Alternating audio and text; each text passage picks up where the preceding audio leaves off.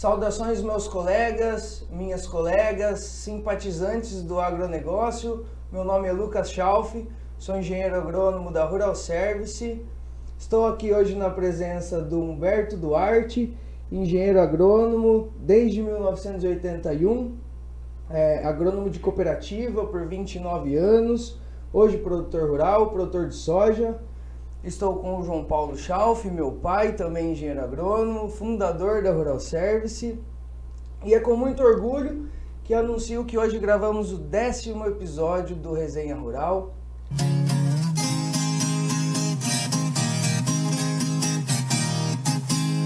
Sejam muito bem-vindos novamente, todos os nossos ouvintes. É, obrigado pela presença aí ao longo desses 10 episódios. É, vocês são muito importantes para agregar aqui é, com a gente nosso conhecimento, essa troca de experiências. Então, para quem está no YouTube, é, peço para que deixem comentários, além de curtidas, interajam conosco para a gente estar tá sempre podendo evoluir, trazendo temas pertinentes que são é, do interesse de vocês, da nossa comunidade.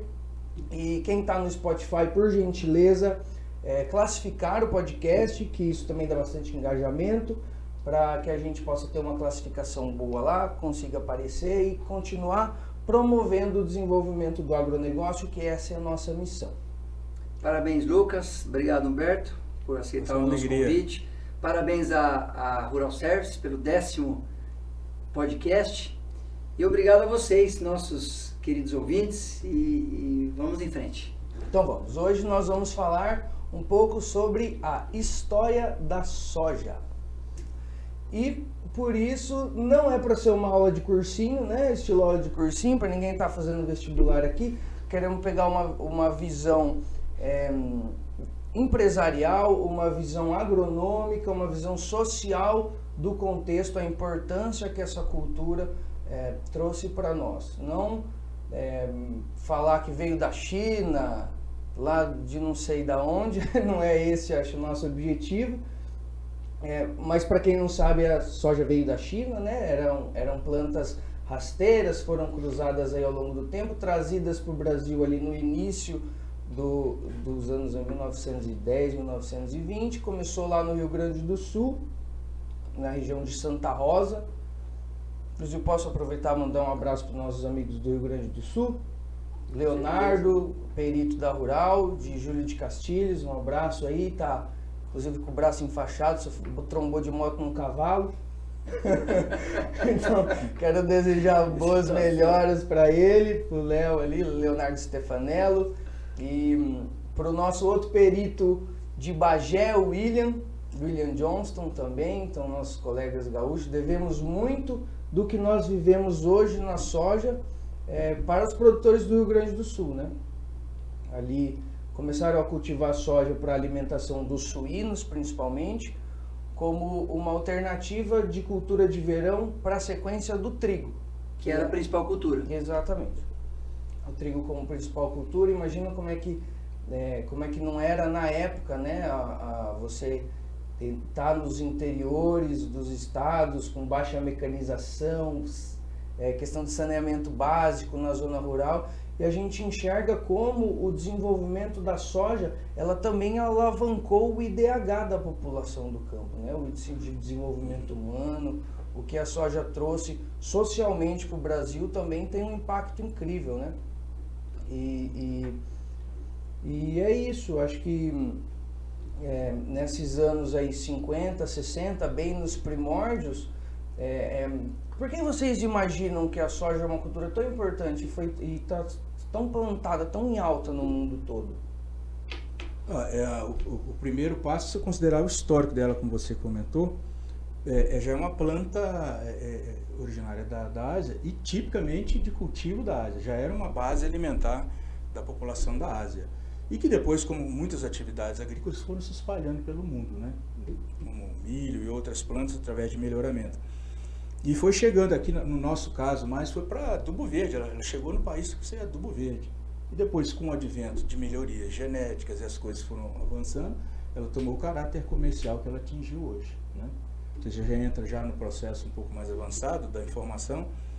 mas ela, ela, ela deu um grande boom a partir do momento que houve a tropicalização. Vamos falar de Brasil então.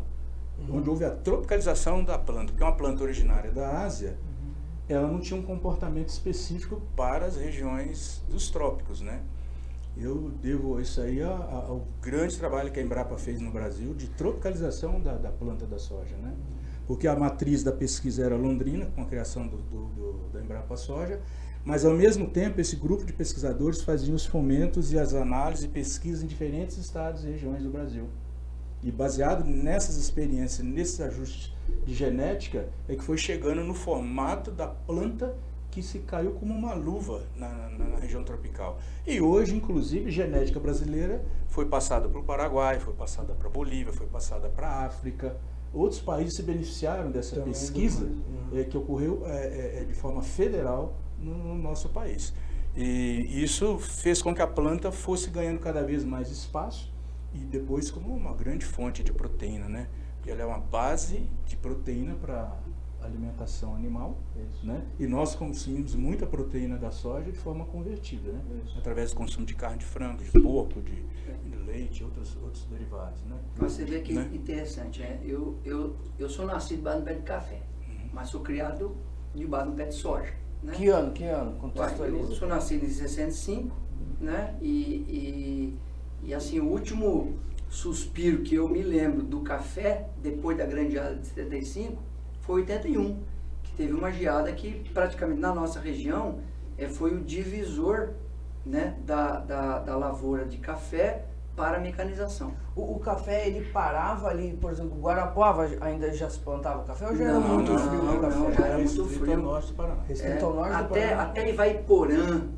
Até Ivaiporã ainda tinha algumas lavouras de café. Centro do Paraná para é, cima. Assim. Tanto que tem um, um patrimônio de Ivaiporã que chama Jacutinga, que ainda hoje é o lugar do café, né? A Jacutina ali em Vaiporã. E como tem alguns pequenos polos ainda que resistiram, né? Que até hoje ainda tem. Mas assim, a, a grande transformação foi no início dos anos 80. Que calhou justamente com... Eu vejo três fatores aí, né? O primeiro deles é tecnologia. O segundo foi o êxodo rural.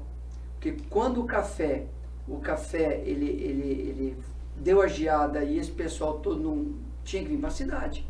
Né? Então esse êxodo foi muito grande, muito rápido. Então começou a diminuir muita mão de obra no campo. Sim. E a alternativa era a mecanização. mecanização. Né? Então isso veio, veio dentro de um contexto muito natural.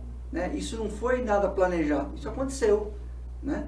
E, e aí o, a pesquisa, o mercado é, teve que ir se adaptando a essa nova realidade que foi o crescimento da soja. E aí eu me lembro muito bem quando eu era, era menino de 12, 14 anos, e aí eu ia com meu pai ver soja, o pai plantava, plantava soja na fazenda, e, e a soja era enorme, e eu ficava com medo de entrar, porque era soja que dava 1,80m de altura.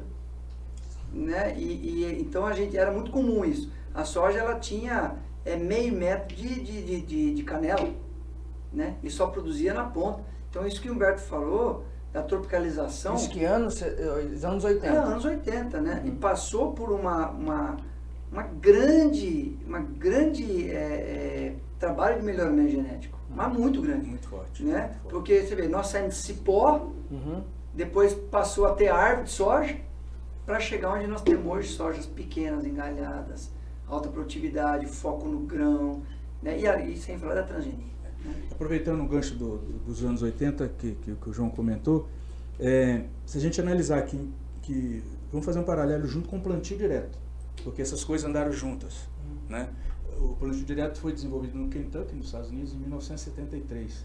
Em 74, aqui em Rolândia, na cidade de Rolândia, no Paraná, é, já começou alguns produtores fazendo um teste. No momento que não tinha máquina específica, não existia herbicida, ou seja, mas era pela vontade e pelo peito de fazer as Isso. coisas. O que, que tá? existia de maquinário nessa época? Né, porque eu imagino que as, as plantadeiras, as colheitadeiras, elas vieram assim, depois dos anos 50, né?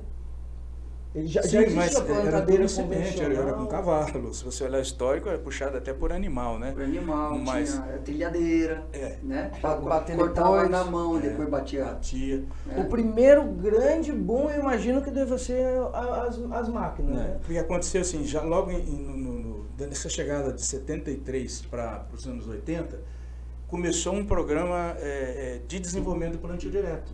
Basicamente, falando de novo do norte do Paraná, houve uma, uma situação que interessante. O, o, o, Instituto Agronômico do Paraná fez um convênio com o grupo GTZ é, da, da Alemanha e vieram grupos de pesquisadores que começaram a trabalhar solos no norte do Paraná, é, fomentando a questão de rotação de cultura, entendendo a combinação da, das rotações e a coisa foi evoluindo. As máquinas começaram a ser é construídas já naquele período ali dos anos no início dos anos 80, mas também elas não eram máquinas muito boas. E sempre o, o produtor, como é muito curioso, ele é ativo, né, é, para resolver os seus problemas, né?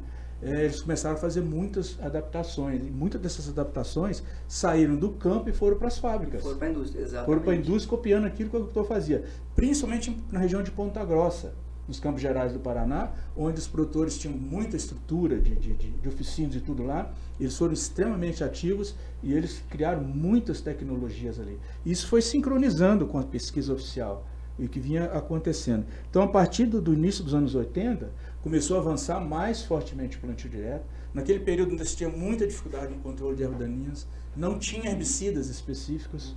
Às vezes foi tendo ganhos de mecanização, mas tinha também dificuldades no controle de erva daninha. E a soja foi caminhando junto com todo esse processo. Né? Era, era um boom de tecnologias que estavam acontecendo, sendo criada naquele momento, e, e, a soja se posicionando cada vez mais. Ela foi crescendo né, como, como atividade, e depois entrou a era da exportação e viu que era uma, uma, uma fonte de proteína maravilhosa, né? E depois ela expandiu para o Brasil todo, né? Agora, teve dois programas que foram fundamentais para esse desenvolvimento, que foi o programa de conservação do solo, né, Humberto? Sim.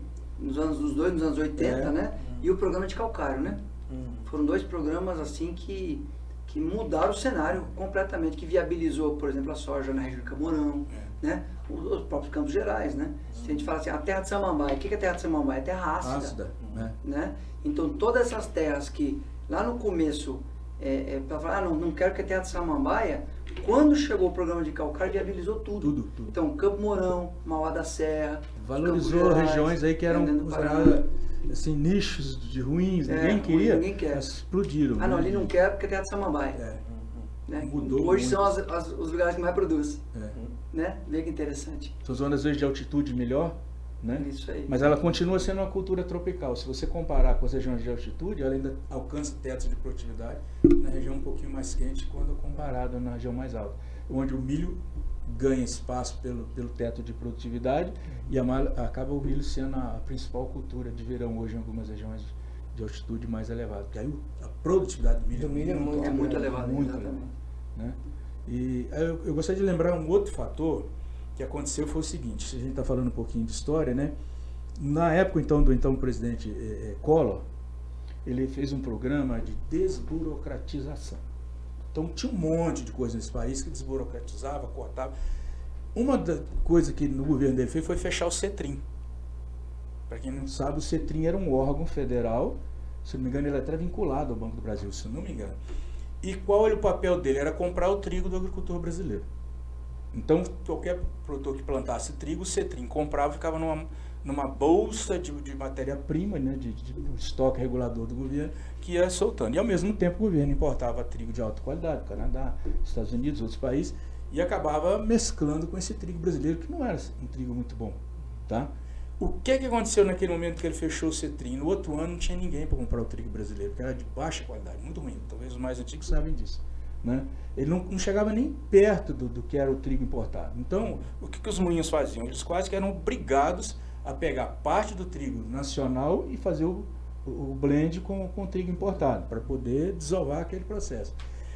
A partir do momento que foi extinto o cetrim, deu um, um, um, quase foi um knockdown na, na, agricultura do trigo no Paraná. Paraná não, no Rio Grande do Sul, em toda a região tem trigo. Não tinha mercado. Não tinha mercado. Os produtores ficaram sem pai, sem mãe para plantar a cultura de inverno. Ele plantava trigo, vendia para quem? Para ninguém, ninguém queria, porque o moinho pegava trigo direto de alta qualidade importada e fazia produtos acabados industriais muito melhor com custo Deixa menor. então a propósito de nós fazer um sobre o trigo. Então. Aí, Aí.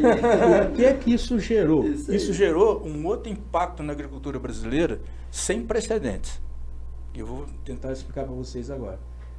Aí o produtor começou a analisar, puxa vida, eu vou plantar trigo, trigo não, não me dá, não tenho condição de vender, vou pôr milho nesse trem aqui. Ele plantava soja, ia nas revendas, comprava o milho que sobrava do verão e plantava. Só sem que era um, sem nada, não tinha conhecimento do, do milho num, num período é, é, de, de, inverno, de inverno uhum. você entendeu? Eram materiais com, com, com período, uma, uma, como é que fala, aqueles períodos de calorias muito longos eles não estavam adaptados, mas era a ordem do dia. Os produtores começaram a comprar semente de milho e jogar no inverno, né? E aí isso foi criando um, um, uma área gigante de milho depois no, no inverno. O que, que os produtores automaticamente começaram a fazer? Começaram a colher bem, né? Não, teve uma situação. Eles percebiam que o milho não, é que produzia bem, é, ele produzia mal e ele começou a puxar o plantio do, do soja para mais cedo que o histórico de plantio era a partir de outubro. Isso. 15 de outubro a 15 de dezembro. É o, o, o nicho de plantio, considerando novembro, Como o melhor período. De verão de também. Verão, Aí falou, eu puxo a soja para outubro. Mais cedo. O que, que aconteceu? Deu um chabu na atividade de soja. Por questões de foto período da planta, a planta ficava com um palmo, dois palmos de altura. Ele perdia 50% de produtividade no soja para favorecer uma melhoria na produtividade do milho. Isso deu, deu assim, uma, uma, uma informação para o mercado de pesquisa e de, de, indústria muito grande. O que, aconteceu? As empresas produtoras de genética de milho correram para desenvolver uma genética de milho adaptada a esse período semi-temperado. Vamos falar assim, um, o inverno brasileiro. Dias mais curtos. Dias mais né? curtos e tal. Que é essa excelência que nós temos hoje. Milhos altos de alta produtividade num período de, de, de, de outono e, e, e inverno. inverno. E por outro lado, a, a, soja que era determinada, ela tem um, um, crescimento fechado porque ela recebia indução do florescimento, ela ficava pequenininha. Num determinado momento começou a aparecer umas variedades da Argentina de crescimento indeterminado, mas já tinha indeterminado no Brasil. Isso, cresce, cresce, floresce, floresce, depois dá o estanque uhum. e ela fecha o ciclo dela. Quando os produtores começaram a colocar a soja indeterminada em outubro, ela voltou a ter um crescimento satisfatório e teve um impacto menor na, na perda da produtividade. Entendeu? Então foram duas situações que fez assim, ó, é, é, a pesquisa correr rápido, a, a genética da, dos milhos também, e sincronizou o que nós temos hoje. Uma área enorme de soja no Brasil plantado antecipado, sem tantos prejuízos de, de, de, da produtividade em função do ajuste tecnológico que aconteceu, e milhos adaptados para o período de inverno, né? e o trigo ficou nas regiões mais altas. Né? Então a gente hoje já sabe que planta milho até o dia 15 de março, por ali, depois abre, abre a janela para o trigo. Né? O que, que aconteceu? Hoje você tem uma região no país enorme que você planta soja e milho. Isso só existe no Brasil, no Paraguai e na Bolívia. E na África não tem, porque não tem ninguém pesquisando e ninguém fazendo isso lá. Isso não existe em lugar nenhum do planeta. Você entendeu? Esse, essa condição de você ter duas culturas no mesmo ano, mesmo você correndo o risco de ter uma geada Duas culturas tropicais. Tropicais. Olha que coisa interessante. Tá? Isso ó, foi uma iniciativa de um produtores que começaram a querer buscar alternativas e que de repente forçou todo mundo que está na cadeia a se mexer. E chegou nesse boom que o Brasil está hoje. Você imagina o impacto econômico que deu no nosso país você ter duas safras de verão no mesmo hectare. Olha. Fantástico. É uma coisa muito, muito, muito impressionante. Né? E aí, assim, com a, com a chegada dessa intermediária de variedades eh, de crescimento indeterminado, fez com que as outras empresas também corressem atrás de, de buscar esse nicho de plantio antecipado da soja. Hoje a planta soja em setembro. É, só para né? explicar quem não conhece, o, o que Humberto fala de crescimento determinado e indeterminado é que a, as cultivares de hábito de crescimento determinado, elas crescem e quando elas atingem o fotoperíodo é, para o florescimento, elas cessam o crescimento, crescimento, ou seja, soja pequena, poucos nós produtivos, baixa carga, baixa produtividade. Uhum. Isso aí. E aí trouxeram da Argentina, né? Apareceram algumas variedades e, por coincidência, foram plantando antecipado e elas cresciam mais que as outras. Elas floresciam e continuavam crescendo. crescendo. Então as perdas eram menores e, e, isso aí já deu um outro alerta para o setor de pesquisa, né? E foi crescendo rapidamente tudo é meio sincronizado, né? Diz que o homem só é criativo diante de dificuldades, né? Quando ele tem problemas. Ele inventou a roda, a geladeira, o avião, diante das suas dificuldades. E essas coisas que aconteceram no campo também, uhum. e como assim na tecnologia do plantio direto. Você pega uma região com solo pesado como o Norte do Paraná, algumas regiões de Santa Catarina, ou de, do Rio Grande do Sul, que é argiloso, né? Tem que ter máquina própria para isso. Eu lembro que alguns produtores que saíram aqui do, do Paraná e foram para o Mato Grosso levaram as mesmas máquinas para lá, em uma região de terra mais leve, e perdiam o plantio. Porque tinha um sistema diferente da, do, da, do facão, do, das rodinhas fecharem o sulco, você entendeu?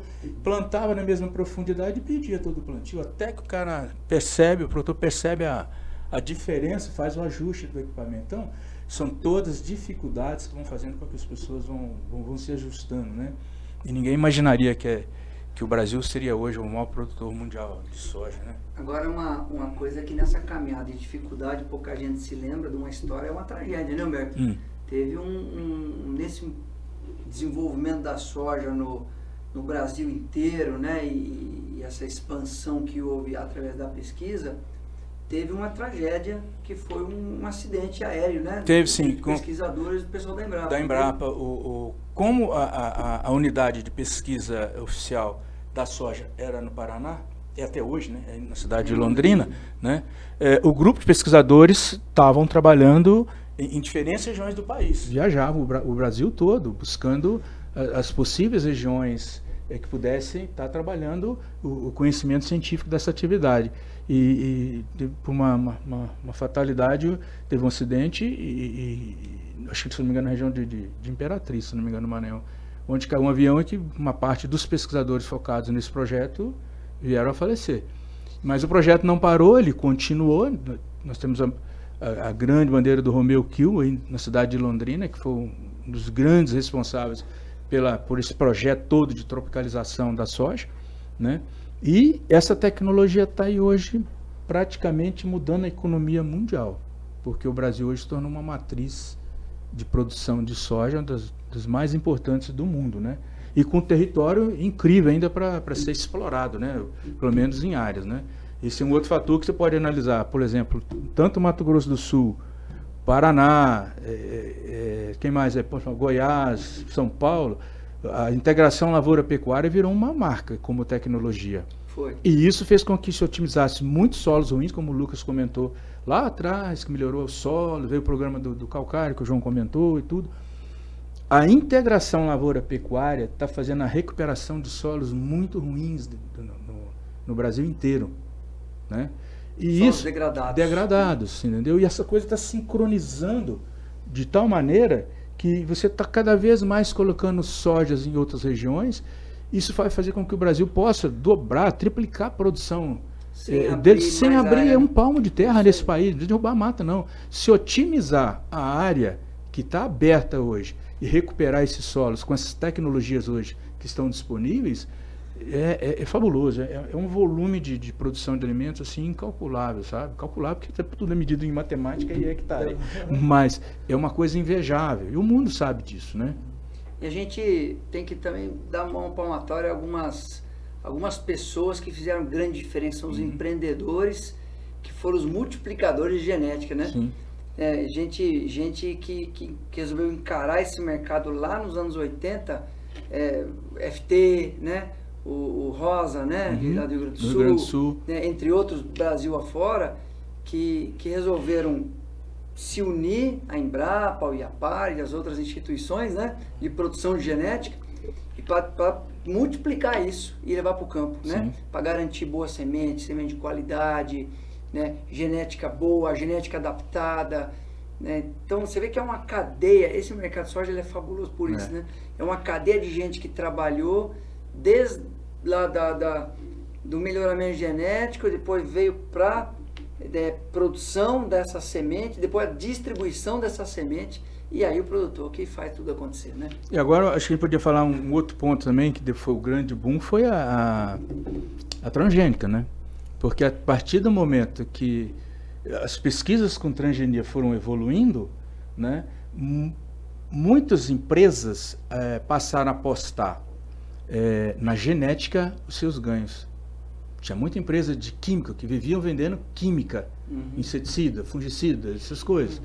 Né? E eles reverteram os faturamentos através de vender genética. Então você viu um boom, de repente, de empresas grandes, multinacionais, começando a comprar empresa de empresa semente. De semente. Uhum. Quando isso? Ah, isso já foi para 90 para cá, 90 2000, cá. 2000 para cá foi mais forte. É porque assim, é 2000, bem a, mais a transgenia, é. ela começou aqui no Brasil, mas vindo da Argentina, é. né? É. Então era, até a soja eles chamam de Maradona. Uhum. Isso soja, mesmo. Chamava né? ela de Maradona. De Maradona. Era uma sojinha que ela vinha, que ela era RR, né? Uhum. Ela é resistente a glifosato. Isso. E, e, no Brasil não podia, era proibido. Não tinha ainda a certificação, liberação, liberação da transgenia no Brasil.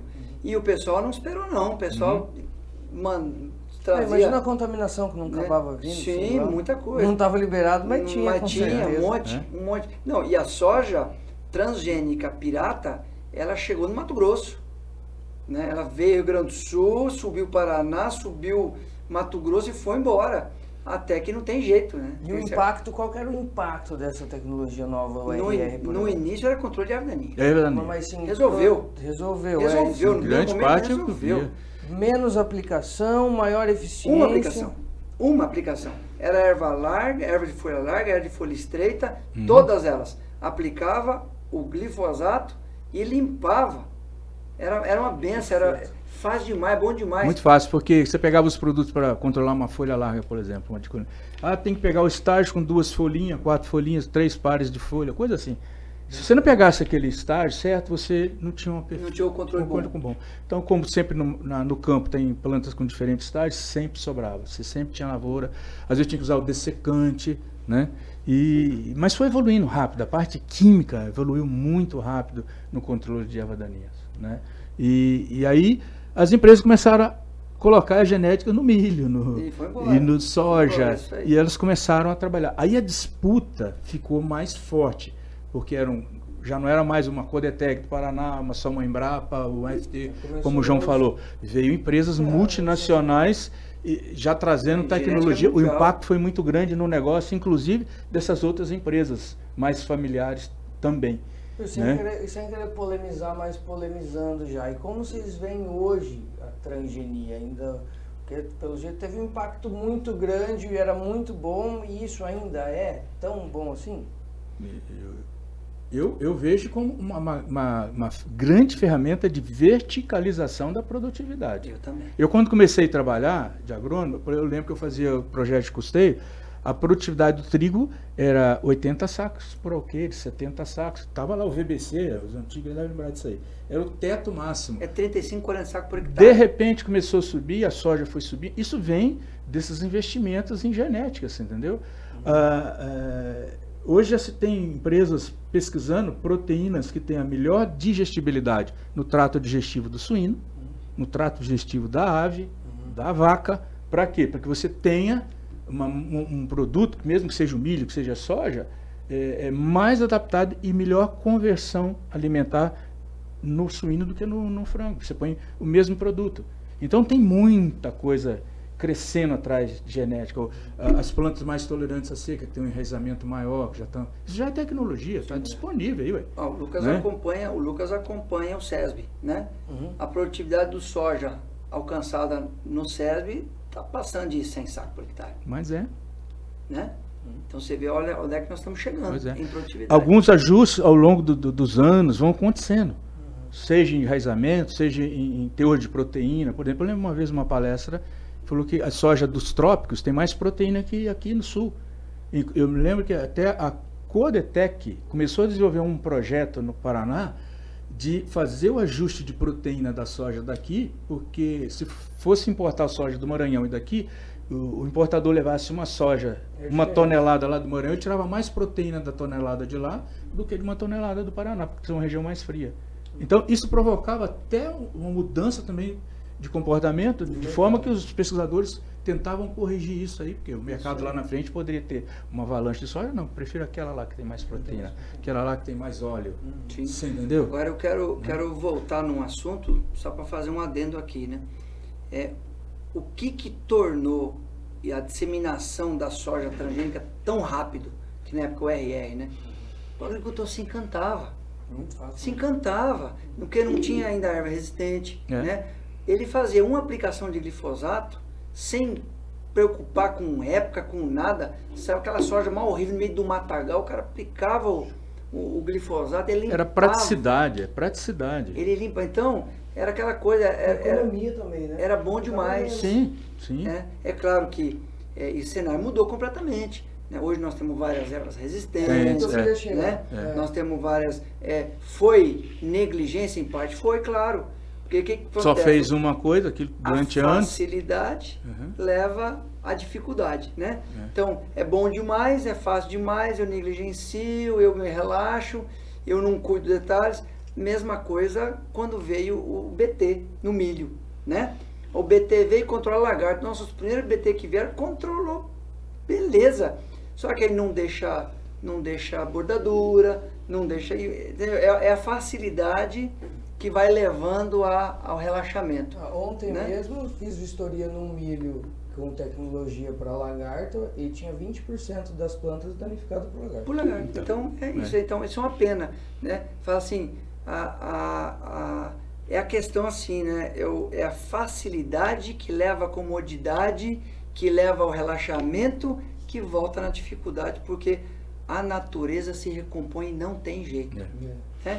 Só que o que eu vejo, assim, eu sou geração glifosato. Na hum. faculdade, é, de, quando eu tava, eu acho que quando eu tava saindo já tava aparecendo resistência. Tava aparecendo já amargoso, buva e tal. Mas assim, é, eu, a gente via aquilo como sendo uma coisa assim que, que era perfeita, era o glifosato tal e resolvia. E ao longo desses anos, é, a gente tem observado o produtor tendo que gastar cada vez mais adquirindo outros produtos para tapar esse buraco que existe do glifosato. E a mesma coisa acontecendo com a lagarta. Eu vejo assim, ó, a RR é uma tecnologia que acho que durou uns 10 anos, né? Uns 10 anos Ou mais, sem né? resistência e, e, no redondo tal. Foi muito bom. Só que daí depois do BT, é, as outras, até a própria tecnologia intacta então parece que está sendo mais, a natureza tem se adaptado mais rapidamente para concorrer com a transgenia. Uhum. Eu não sei até que ponto isso é viável economicamente para as empresas. Mas, mas, tem, Lucas, que, que respeitar a, a, questão da tecnologia. O João botou que o cara vai pela, abordou assim, ó, vai pela facilidade. É. E nem sempre é assim. Você tem que escrever, você tem que planejar o teu sistema de produção de médio a longo prazo. Uhum. De maneira que você possa fazer uma rotação, que você trabalhe com um pouco de herbicidas de milho nessa área, que altere um pouco o banco de sementes. Isso são tecnologias já explícitas, delegadas, só que o produtor não faz. Alguns fazem, outros não. É. Né? Se ele trabalhar com nicho de tecnologias disponíveis, esses impactos negativos, né, eles são, são minimizados fortemente, entendeu? E, e aproveita a tecnologia da, da, do transgênico com outras tecnologias, né? Para poder ganhar é, sobrevida ou mercado, é, melhorar a rentabilidade da, da, do imóvel, né? Mas é, vai muito pelo que, que, o João comentou, vai pela facilidade e não. Mas ó, você vê que né? interessante, ó. Nós, nós somos aqui três engenheiros agrônomos de três gerações diferentes. Eu sou formado em 88, Humberto é formado em 81, né? Uhum. 81, 81, e Lucas em 2014. 2014 né? Mas dentro da academia, na escola, nós aprendemos a mesma coisa, que é a rotação de cultura, a rotação de produtos. Aprendemos na escola que, que, que você fazer sempre a mesma coisa, você gera, gera resistência. Seleção natural. Seleção natural. É. A gente aprendeu isso lá na escola. Né? A gente aprendeu a fazer, a fazer é, é, manejo de pragas e ervas e doenças é, no campo, observando o que manejo tem. integrado, né? Manejo integrado, para poder aplicar o que precisa no que tem na quantidade certa. Né? Uhum. Só que nós mesmos, e, e, o, e o produtor não é diferente disso, vai buscando o meio mais fácil para aumentar a escala. Né? Então, eu, engenheiro agrônomo, tenho capaz de atender 50 produtores, então eu acho ferramenta para atender 100 o produtor ele, ele planta com excelência 200 hectares, então ele dá o um meio para plantar mil, né? E assim é natural, né? é do ser humano, é, é da busca da comodidade, da eficiência em escala. Uhum. E nem sempre a eficiência em escala ela dá luz ao detalhamento, uhum. né? E quando a gente fala de vida, que a agricultura, pecuária é vida, não é? A gente lida com uma planta que nós queremos produzir, mas essa planta está no meio aonde ela tem centenas de variáveis, entre elas outras pragas, outras doenças e outros competidores afins por aquele espaço. Né? E, e o cuidado em detalhe, em detalhe daquilo tem que existir sempre. Sim. Né? E tudo que a gente passa por passa por dificuldades ao longo do desenvolvimento da soja, em algum momento houve um relaxamento que trouxe uma dificuldade e que tem que trazer uma solução. E aí essa solução fica por um tempo e vem uma dificuldade porque a gente relaxa, né? Por questões dessa natureza humana que é buscar escala, que é buscar facilidade, que é buscar, né? E assim funciona. E assim nós vamos sempre, é. né? Uhum. Eu vejo isso como um caminho muito natural, né? No desenvolvimento das coisas. E, é. tem, e tem muita tecnologia vindo ainda. Tem muita coisa é. importante para vir. Uhum. Se você vê a escala de, de, de avanço de, tecno, de, de produtividade, é, é impressionante. Não, você vê em poucos anos, assim como foi dando saltos no milho, saltos na, na soja, né? Então, isso aí vai, é irreversível. Se você pensar 500 sacos de milho por alqueire, 200 sacos por hectare... Já é realidade. Já é realidade. Já é isso era coisa só dos americanos, porque estava lá na zona temperada, com o cliente e tal. Mas é, é, é, a tendência é cada vez se fixar mais, né? É, em, em, relação ao impacto tecnológico, voltando agora um pouco no passado, eu queria é, ver também a questão da mudança social. Vocês que viveram assim a transição aqui agora na região norte do Paraná do café para a soja, o impacto que teve essa questão, assim, toda essa cadeia de é, as mecanizações que vieram colheitadeiras para cá, vieram plantadeiras para cá e ao mesmo tempo o êxodo é, das pessoas do campo, as famílias onde morava 100 passou a ter duas. É, se vocês pudessem esclarecer um pouco essa mudança, vocês lembram como é que foi essa mudança é, de tecnologia e social que existiu por conta da soja? Olha, eu vou dar uma, eu vou, eu vou desenhar um cenário baseado na nossa experiência, né? Eu, eu me lembro muito bem, nos anos 80 até 90, nós tínhamos na propriedade rural morando em torno de seis famílias. Seis famílias. Nós tínhamos que ter duas famílias que eram exclusivamente inchada, que era o pessoal que limpava a curva curva de nível, que a gente tinha os murunduns, né? Uhum. E ali se plantava milho, milho. Ou, ou, se plantava... Era um problema, porque ali era, era erva daninha, então Nicho. tinha que carpir isso direto. Beiradas, né? Então a gente tinha que ter duas famílias que eram exclusivamente inchada. Nós tínhamos que ter, é, é, na hora do plantio, é, pelo menos mais dois, três volantes ali, porque é abrir saco no caminhão, despejar saco de adubo e semente dentro da plantadeira, né? Tinha que ter na plantadeira, além do operador, o caroneiro, que era o cara que olhava ali se estava descendo a semente, se estava descendo o adubo, se não estava entupindo carrinho, se não estava ficando semente descoberta para trás. E isso já após café? Já após café. Quando porque... que era isso mais ou menos? Anos 80. Anos 80. Anos 80. Porque era plantio. Tirou o café de uma vez? anos 80 até 90, porque era o, era o, plantio convencional. Uhum. Então, a, as operações eram assim: você passava uma grade home, depois passava duas niveladoras. Niveladora. Né? Duas niveladoras. Uma, uma nivelada para dar uma ajeitada e a outra nivelada para incorporar o herbicida. Que era trifluralina. Trifluralina, para incorporar o herbicida. Né? Aí sim, aí vinha o plantio convencional. Eram plantadeiras pequenas, né? É, de, de, não tinha botinha nada, era só disquinho e aquelas mais simplesinhas, mais levinhas, que eram hidráulicas, uhum. com a correntinha atrás para ir cobrindo, para ir cobrindo a semente. Uhum. Então tinha que ter dois, o operador e o ajudante atrás que olhava o nível da, do adubo, da semente, se não estava ficando, né, entupido, se não entupia carrinho, era tudo no olho. Uhum. Então você vê, então numa operação de plantio, nós estamos falando de no mínimo três. No mínimo. Se for uma plantadeirinha, são dois, mais o que ficava no caminhão. Ali para abrir saco, para ir organizando, para. Né? Uhum. E aí mais dois. Então nós tínhamos cinco, seis famílias. Uhum. Hoje, a mesma propriedade toca com duas famílias. Né? Então são máquinas maiores, sensorizadas, pulverizador maior, colhedeira maior, rendimento muito maior só com um detalhe, gente ganhando muito bem. É, esse é, esse é o que eu ia comentar. É porque tem uma, uma, uma, uma, situação que é, que é igual, isso não é do Brasil. Todos os países que começaram a modernizar a sua agricultura, eles partiram para uma mecanização mesmo, por questão de eficiência. Uhum. Né? E, e, aí as pessoas migravam para a cidade. Mas se você considerar, por exemplo, assim, nos Estados Unidos a migração aconteceu da mesma forma que aconteceu aqui. Só que, se você analisar é, a situação social com que é, esses agricultores ou trabalhadores rurais dos Estados Unidos tinham, todos eram é, alfabetizados, eles migravam para a cidade e facilmente eram adaptados já conseguiam ter uma atividade. No Brasil, muita gente era analfabeto, como tem até hoje ainda.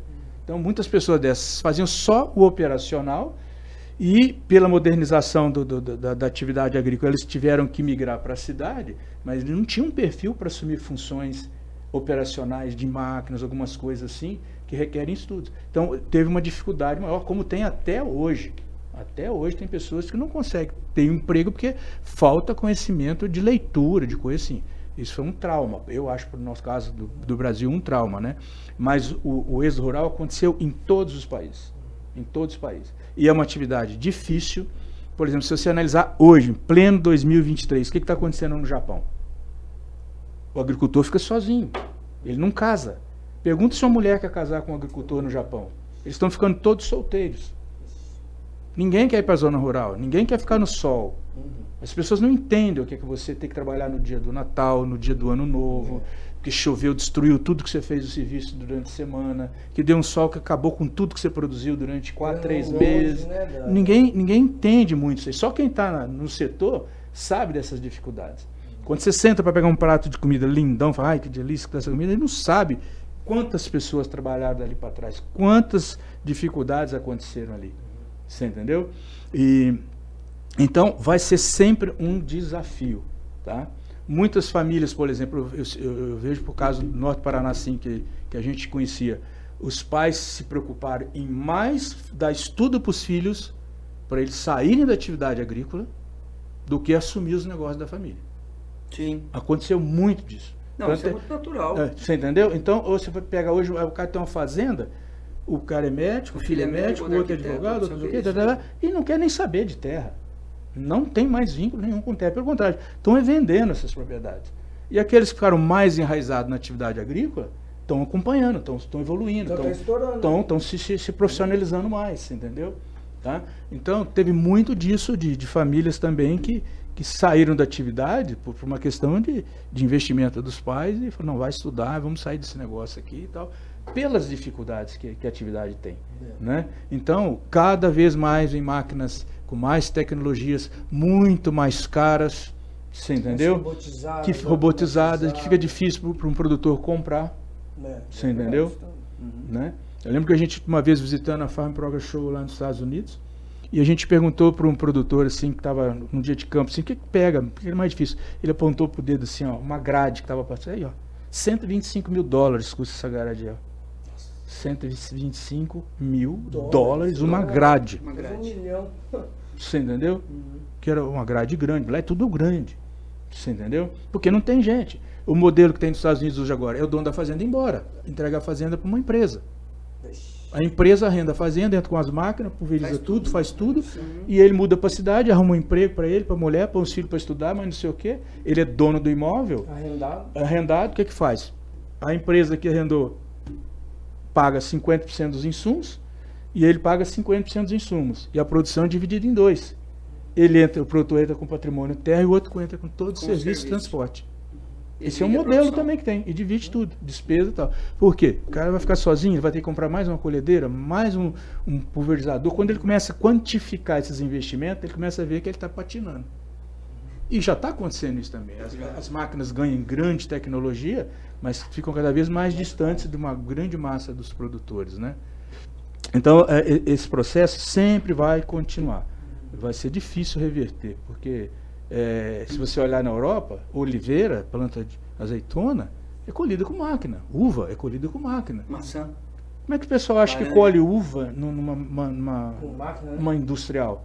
Ele, como é que você pensa? Uma máquina vai entrar ali e vai arrancar o caixinho de uva? Pois faz isso. Pois faz isso. É na máquina. Laranja. laranja porque, é, laranja, cor, né? porque não tem gente para trabalhar. Não tem gente para tá trabalhar. E você não é porque não tem, é porque não querem. É. Uhum. Né? Se você falar assim, eu tenho serviço para isso aqui, Você não consegue. Né? Então, assim, a gente, né? às vezes, agora, eu que vou polemizar, né? Então, a, às vezes o, o pessoal taxa o agronegócio, uhum. né? De, de, é porque o agronegócio está cada vez maior, cada vez é menos pessoas, o agronegócio menos, menos mas isso não é não é o, o agro responsável disso, é o próprio ser humano é. que não quer mais ir para a zona rural. Uhum. Né? Tanto é que quem está na zona rural ganha muito bem. Uhum. Né? Você pega hoje um operador de máquina, máquina que, é. que, conhece, que sabe de pulverização, que sabe de plantio. Um, um mas ganham né? muito mais que o pessoal da né? cidade, mas muito mais. Ganha muito mais, é. né? Então há, há, há, um, há um, um equívoco grande aí, né? Quando você diz que o agro é culpado de um monte de coisa, né? Uhum. Mas o, o, o, o, o soja tem uma coisa mais linda que eu acho, que tem um produtor de 20 hectares que planta soja e ganha dinheiro. Uhum e o de 5 mil, né, que planta soja e ganha dinheiro. Então, não é, não é essa a questão, né? Aí tem uma, uma coisa que eu fico pensando, falando de soja, né? A soja não é a, a, fala, o, o, o, grão mais consumido do mundo, não é. Mas eu acho que a principal fonte de proteína do sim, mundo é o soja, longe, um... né? Por quanto tempo vai ser? Pois é. É isso que eu ia chegar nisso aí, o futuro disso. Vocês, vocês sabem que já estão fazendo carne em laboratório. Uhum. Já. Mas, é uma, mas a fonte é vegetal. Não. Não? Vai partir do, do meio de cultura ali, então, vira mas, carne. Não, é, mas, mas assim, nada se cria, tudo se transforma. Uhum. Né? Vai ter uma matriz aí de é matéria-prima é para isso. Tem que ter uma matriz ali, né? Você não tem como fazer uma proteína sem ter no mínimo um aminoácido como base. É, né? basicamente, essa linha de, de pesquisa é uma linha para que se não vai precisar mais de soja, na verdade não vai precisar mais de animal, né? Não de animal, isso. Porque as carnes vão ser come, começar a ser feitas industrialmente, a vegetais. É, sintéticas, assim. Isso. É óbvio, existe também um, uma grande restrição do consumidor, né? Pô, vou querer comer uma carne de laboratório, eu vou querer comer uma ele come duas vezes depois ali, ele... né? Bom, enquanto tem, né, Lucas? É. Tem, uma, tem uma história Se interessante. Se tiver, come até pau, mas é. Deixa eu ver, tem uma história interessante, tem um, um, um grande amigo que é o, o Luiz Carlos Ampierre, ele é de Pitanga, e o, e o Luiz, ele sempre foi, viajou muito e sempre visitou produtores, onde quer que ele fosse. E ele teve a oportunidade de visitar a Alemanha né? E, e, lá conversando com, com produtores, empresas, né? Porque a Alemanha foi um dos países assim, mais resistentes à transgenia, né? Que, que Até a, hoje, né? né que, defensivas, É, muito, muito... E, e, ela é respeitada, por isso eu, eu acho bacana, né? Ter essa linha. Mas houve uma situação interessante que ele que ele, ele conversando ali, o pessoal falando né, da transgenia, não queremos, não gostamos, não vamos, né? Mas ele falou, mas viu, e se não tiver soja convencional, só tiver transgênica? Vai transgênica mesmo. É, né? Tem que comer. Então não tem, tem jeito, que comer, gente, não tem é. jeito. Então, então a gente fala da, da carne sintética, né? Uhum. É, é, hoje nós não queremos nem pensar, porque nós temos carne de boi, carne de carneiro, carne de galinha, carne de porco, né? É disponível em abundância e num preço muito bom, é. né? Uhum. E quando não tiver, se só tem tu, vai tu mesmo, né? Então isso é da evolução. Né? Eu acho que o caminho disso vai acabar, se existir, óbvio, uma cobrança do próprio consumidor, né? Igual a gente vê um movimento, até que nós estamos aqui na empresa, das certificações socioambientais. Que, pô, tem uma demanda do Japão, por exemplo, que ele quer não sei quantas toneladas de soja, mas essa soja tem que vir de produtores certificados, de que tem é, no máximo tantas aplicações, tantos por cento, não tem abertura diária tantos anos. Então acho que se acontecer essa mudança que o mercado tanto fala, é, vai partir de uma exigência do próprio consumidor. É, mas esse é um, é um, é um mercado de nicho. Isso é um esse mercado de nicho. Uhum. Você entendeu? Uhum. Se tanto é que você vê uma soja não transgênica indo para o Japão ou indo para a Europa, ela vai em container. Não vai de navio. Claro, o container vai dentro do navio, mas não vai não num vai navio graneleiro. Porque não tem mercado para isso. É muito pequeno. Você entendeu? É pro Zé lá, é pro Tião lá do Japão. Isso. Assim, é, é, um mercado que paga mais por aquilo. Você entendeu? Você, mas vocês enxergam isso como uma tendência, como consumidor da próxima geração? De forma massificada, eu não vejo nenhuma. É, eu, eu, eu, concordo com o Beto, eu acho que é nichos. Nichos porque é caro fazer isso.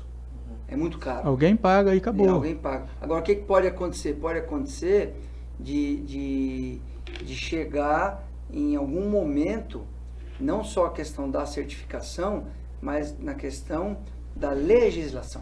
Né? Se em algum momento a, a legislação e a interferência governamental dos países né, é, é, limitar a produção e chegar num ponto em que eu quero, mas não tem, uhum. e aí eu vou no que tem. Né? né? Mas se pensar num caminho natural, quem manda é o consumidor, uhum. né? E, é, e eu, aí eu concordo, essa geração que está vindo aí é uma geração mais antenada no ambiental, no social, né? No humano. É. Então, é, o consumidor é que paga ele vai querer saber de onde vem, o que, que ele está comprando. Agora, por outro lado, tem uma, vamos pensar aí, 90% da população mundial não está ligado nisso. Não. Quer saber tá. se vai ter para comprar. É. Quer saber se, se, comer, né? Quer saber o que eu tenho para comer. E se o dinheiro nem tem para comer ainda, né? é. né? Como é que vai escolher o que comer? Porque vamos, vamos imaginar um prato de comida aqui, ó. Vamos imaginar um prato aqui, ó. Ele tem arroz, ele tem feijão, ele tem um tomatinho com alface, ele tem uma batatinha frita aqui e tem um ovo frito aqui. E um bife bem no meio. Né? Acebolado de preferência. Né? né? É, então, então, vamos pensar nesse prato de comida. A quantidade de gente, né? E de produtores e de, de a cadeia, a, a tamanho da cadeia é que possibilita chegar a um prato de comida desse. É né, na mesa de um consumidor, seja ele de baixa renda ou seja ele de alta renda, não importa. Porque no fim, todo mundo é igual, no começo ao fim, né? Porque a, a base da pirâmide de Maslow, que é a das necessidades básicas, essa é a mesma para todo mundo. É igual. Alimentação, beber, comer, dormir, morar e vestir. Uhum. Básico, né? Básico. Aí depois vem as outras, que é saúde, papapá, que é a de segurança. Mas é a, essa a básica, né? A básica é igual para todo mundo. E, e aí, no, aí vem uma diferenciação, né? Que é quem tem dinheiro e quem não tem dinheiro. Uns que, quem pode pagar o especial, quem pode comprar aquilo que quer e quem pode comprar aquilo que tem, né? Então vamos pensar naquele que pode comprar aquilo que tem né? E que o seu dinheiro pode pagar. É o prato de comida, é o arroz e feijão, o tomatinho, o bifinho, quando dá, né? O bifinho e a batatinha frita, é o prato brasileiro, né? Quando você vai pedir um comercial, é isso que vem, né? Nossa, não é? O não, comercial é isso que vem, né? Então, isso eu acho que demora demais a mudar, uhum. né? Agora, aquele bife ali, ser de boi ou ser sintético, vai de quanto custa. Exatamente. Porque ainda é muito caro fazer sintético. Não é? Exato. Vai de quanto custa fazer. Então hoje ainda nós temos uma, uma, uma escala de produção né? e um custo de produção que proporciona qualquer um, né? Hum. Qualquer um ter um, um bifinho na. Seja, seja ele de bife frango, de porco ou de boi, não importa. É, e nós né? caminhamos para ter que alimentar 60 bilhões de pessoas. Exatamente. E aí? A produção vai ter que ser maior. Isso aí. É isso aí. É, então, hoje são 8 bilhões, né? É, é o, o gargalo o gargalo está em áreas disponíveis no planeta, né? Onde tem área disponível para poder fazer agricultura? Né? É, aonde tem jazidas de cálcio, de potássio, de fósforo? Né? Para fazer essa agricultura moderna Isso. e sustentar todo esse povo. É aquela história, a terra é uma dispensa, como você tem sua dispensa lá uma vez por mês, você vai no mercado e abastece sua dispensa nós, nossa dispensa é o planeta, então nós estamos só tirando, Isso. extraindo, extraindo. Então os exercícios de reciclagem acontecem, de Isso. melhoramento, de reaproveitamento, e são todos exercícios que a humanidade tem feito ao longo das últimas décadas e vai continuar cada vez mais, né? Mas eu, eu minha percepção vai ter um gargalo ainda nesse momento. no momento aí. Uma vez eu perguntei para o professor Malavolta, que é uma das maiores autoridades de, de fertilidade do Brasil, como é que o homem do futuro ia adubar? Ele falou assim, ó, nitrogênio a gente vai conseguir pegar. Pega do ar, pega da chuva, pega de onde, pega. Ele falou assim, tem várias, várias tecnologias né, que você pode buscar nitrogênio. Potássio, ele falou, as jazidas que estão hoje é, estudadas no planeta dão para quase 400 anos de exploração, ou seja, quatro séculos. Isso é o que tem que explorar até hoje. Até ele citou na época que falou, tem na Amazônia uma jazida gigante que está debaixo da floresta amazônica, que é brasileira, está tudo certinho, isso aí já está descoberto. A questão é explorar isso. O gargalo vai ser no elemento fósforo, que o fósforo é um elemento que entra na estrutura de todas as células dos seres vivos, seja vegetal, pura. animal, tudo, você entendeu? E falou, os fósforos que estão estudados hoje, prospectados no, no planeta é para 60 anos, e olhe lá. Isso foi a informação que ele me deu há muitos anos atrás, você entendeu? Então, essas situações, eh, quando começa a faltar aqui, você começa a ter que espremer para para fazer as reciclagens, para fazer Isso, o reaproveitamento. reaproveitamento. Hoje a gente pega latinha, pega papel, nós já estamos fazendo esse exercício em casa, uhum. você entendeu? É. Aquele livro Admirável Mundo Novo, do Aldous Huxley, que ele escreveu acho que em 1935, ele prevê que no futuro nós vamos reciclar o corpo do ser humano. Tem que aproveitar tudo. Ter, não vai ter mais nada. Essa é a visão dele em 1900, enxergando que nós usamos o planeta, nós estamos consumindo, se aplica a tecnologia, melhora daqui, arruma de lá, mas cada vez vai ficando mais ajustado. Como a gente às vezes plantava agricultura nas terras mais férteis, começa a faltar, você vai para as terras periféricas, Exatamente. começa a apertar, você vai para mais periférica ainda. Você entendeu? Hoje já se planta no deserto, já se planta sem solo, já faz hidroponia. Exatamente. As tecnologias estão vindo para suprir essas grandes demandas. Eh, se você pegar em escala de região agrícola do planeta, que tem terra para produzir uhum. é Brasil, América, vamos, vamos, falar assim, América do Sul, tá? E África. Uhum. Não existe isso em outro lugar. Agora a Austrália está estudando uns programas lá para tentar ah, é, recuperar a questão de, de atividade agrícola, recuperar não, implantar um programa de, de produção agrícola no deserto lá. Uhum. Que são o quê? Pressão. É a pressão do mundo, do, do, da humanidade em cima da necessidade de se alimentar. As demandas vêm. Das demandas vêm. demandas vêm. Você entendeu? E o homem, como é criativo, sempre ele vai se adaptando, vai buscando mais tecnologia, vai se ajustando nesse processo. Então a soja vai ficar aí por um bom, bom período ainda. Eu acho que um grande um período. carro-chefe da proteína. Vai, vai. E pelo jeito vai ter serviço para todo mundo. Ah. Pelo jeito vai. vai. Né? Porque tem desafio, hein? Tem desafios é. e quem quiser, quem quiser é, realmente contribuir com esse mercado, sempre tem coisa nova, sempre tem demandas novas. Você veja essa área que você está cada vez mais focado, que é a área de, de imagem né, como isso vem contribuir também né, para é, esse modelo de certificação, esse modelo de, de, de melhoria, né, de afinamento, né, cada vez mais. Assim, eu acho o, a tendência é, é, alta produtividade, maior aproveitamento uhum. e reciclagem. Uhum. Eu vejo isso como uma, uma, um caminho sem volta, em todas as áreas.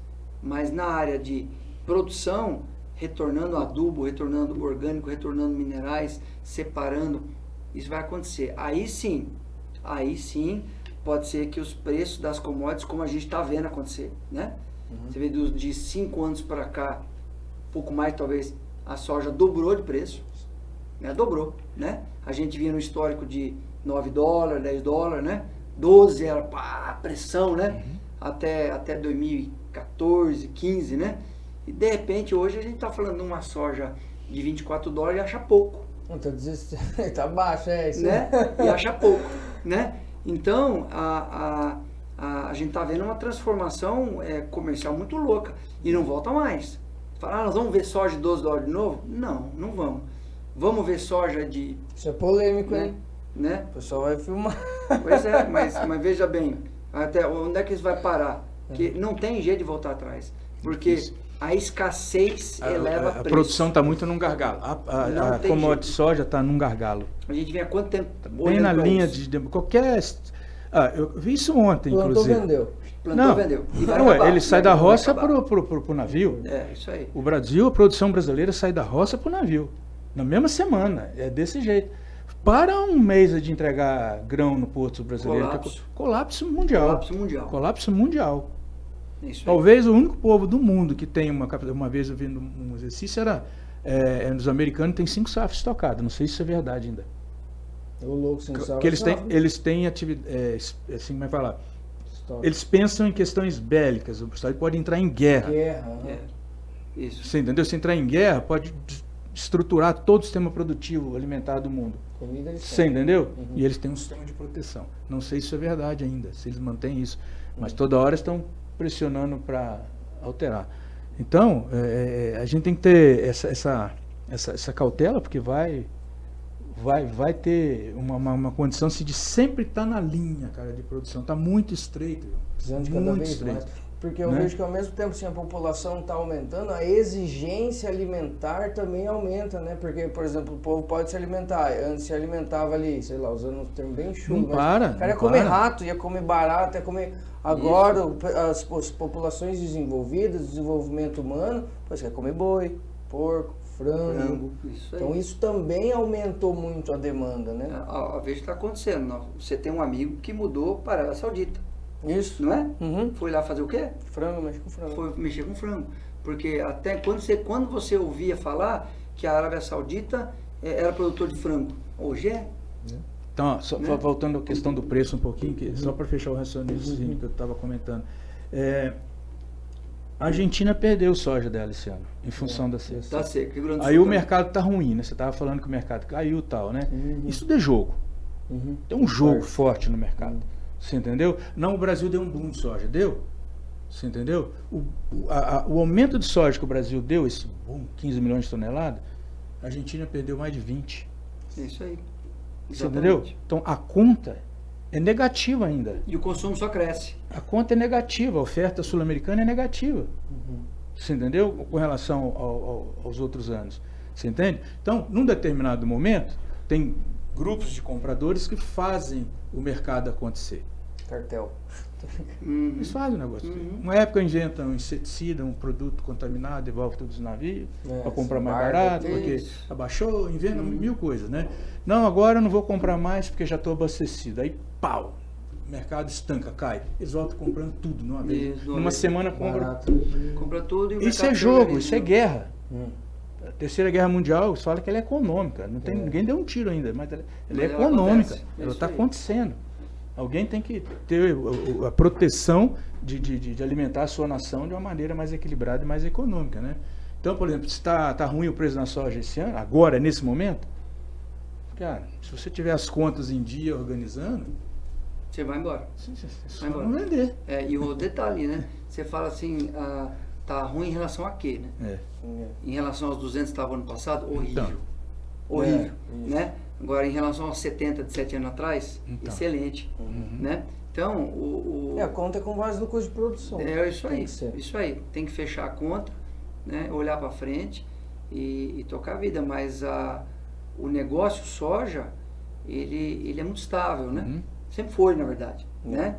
Ele sempre foi muito estável. Então, o que a gente tem que buscar é produtividade. Em primeiro lugar. Isso, né? Alta mais. produtividade e o uso de boa tecnologia é buscar aí as, as, as consultorias né, para produzir melhor, para produzir com mais eficiência. E, e não vejo possibilidade desse mercado recuar, não. Soja não. Muito difícil. Soja não. Ela é a proteína principal, principal. no mundo hoje. Uhum. A gente falava da Arábia, o que, que eles vão se tornar? Comprador de soja. De soja. É. Abre mais o mercado. Mais Tem que fazer ração. Vai converter. Já a... são os mais compradores de milho do Brasil. Tá vendo? Então, então você vê. Então não tem, não tem, é, é caminho sem volta. Mas tem outra estatística legal, acho que a cada 100 reais exportados, 13 reais vem da soja. Olha só. 3% é. da, da, exportação da exportação brasileira é por causa da soja. É, é e, e, assim, chama atenção para um fator importantíssimo para o Brasil, né? A, a gente só é um grande exportador porque nós não temos silo. Né? Metade da nossa produção se não for exportada, vai ficar, vai, vai ficar céu aberto. Vai ficar né? céu aberto. Vai ficar céu aberto. Então, o, o você vê que a, a, grande, a grande sacada americana é ter silo nas propriedades. É. Lá o produtor, ele guarda. E aqui no Brasil tem um, tem um silo muito famoso, que é o caminhão. Que é o caminhão. um silo temporário. Se você pensar o volume de soja é, que está estocado andando... Caminhão, trem, navio, é bem isso. É bem Inclusive, eu tenho um amigo lá de Tibagi que está construindo um silo próprio. Isso aí. Exatamente. Vamos embora, é isso aí. Né? É o que a gente já vê muitos produtores aqui fazendo. Elas falam, ah, não, mas é, pequeno produtor não, não tem como fazer isso. Tem sim. Né? A gente, a gente tem um estudo que, que a, a partir de 50 hectares já há viabilidade de tecido na propriedade. Então, não tem quem não vai gostar de tecido? Né? né? Não tem, não tem esse negócio. É claro que aí é um, também é um jogo de interesse, também né? É. Que a gente pode discutir uma outra hora, né? Mas é isso, esse é o soja, é importante e vai continuar sendo e vai mudar, vai, né? É. A, a, produção, a produção, o modelo de produção é, que a gente conhece hoje é, também deve mudar. A gente está é. vindo aí com uma agricultura é, voltada a biológico, voltada uma agricultura mais limpa, ou pro, o, o, o, sim, essa, essa geração que você fala que está mais antenada né, no ambiental, no Mas social. vai virar tudo em robô, né, pai? Né? Vai tudo em robô, em drone. Vai, vai, virar. O agricultor vai ser o agricultor aqui acompanhando as operações do celular. Do né? celular. Onde está cada drone, onde está cada trator que vai ser um robô. Né? A gente vê aumentar muito a prestação de serviço no campo. Do campo. Prestação né? de serviço. Então, prestação de serviço de pulverização, de colheita, que já é uma coisa antiga. Olha, na Argentina, a, a prestação é de serviço na atividade agrícola ela já é muito mais avançada e muito mais tempo do que nós temos no Brasil. Ela, ela tem um modelo meio americano, né? Sim. Você, nos Estados Unidos, você compra às vezes um, um herbicida para aplicar na fazenda, ele te dá aplicado. Compra aplicado.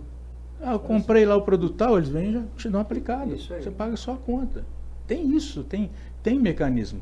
Vai pela facilidade. O João abordou essa questão. Praticidade. Falta de mão de obra. Sim, tem falta de mão de obra. Qualidade. Né? Equipamentos né? caros. Às vezes o cara Isso. compra um equipamento muito e socializa ele na forma de prestação uhum. de serviço. Uhum. Você não precisa comprar. É.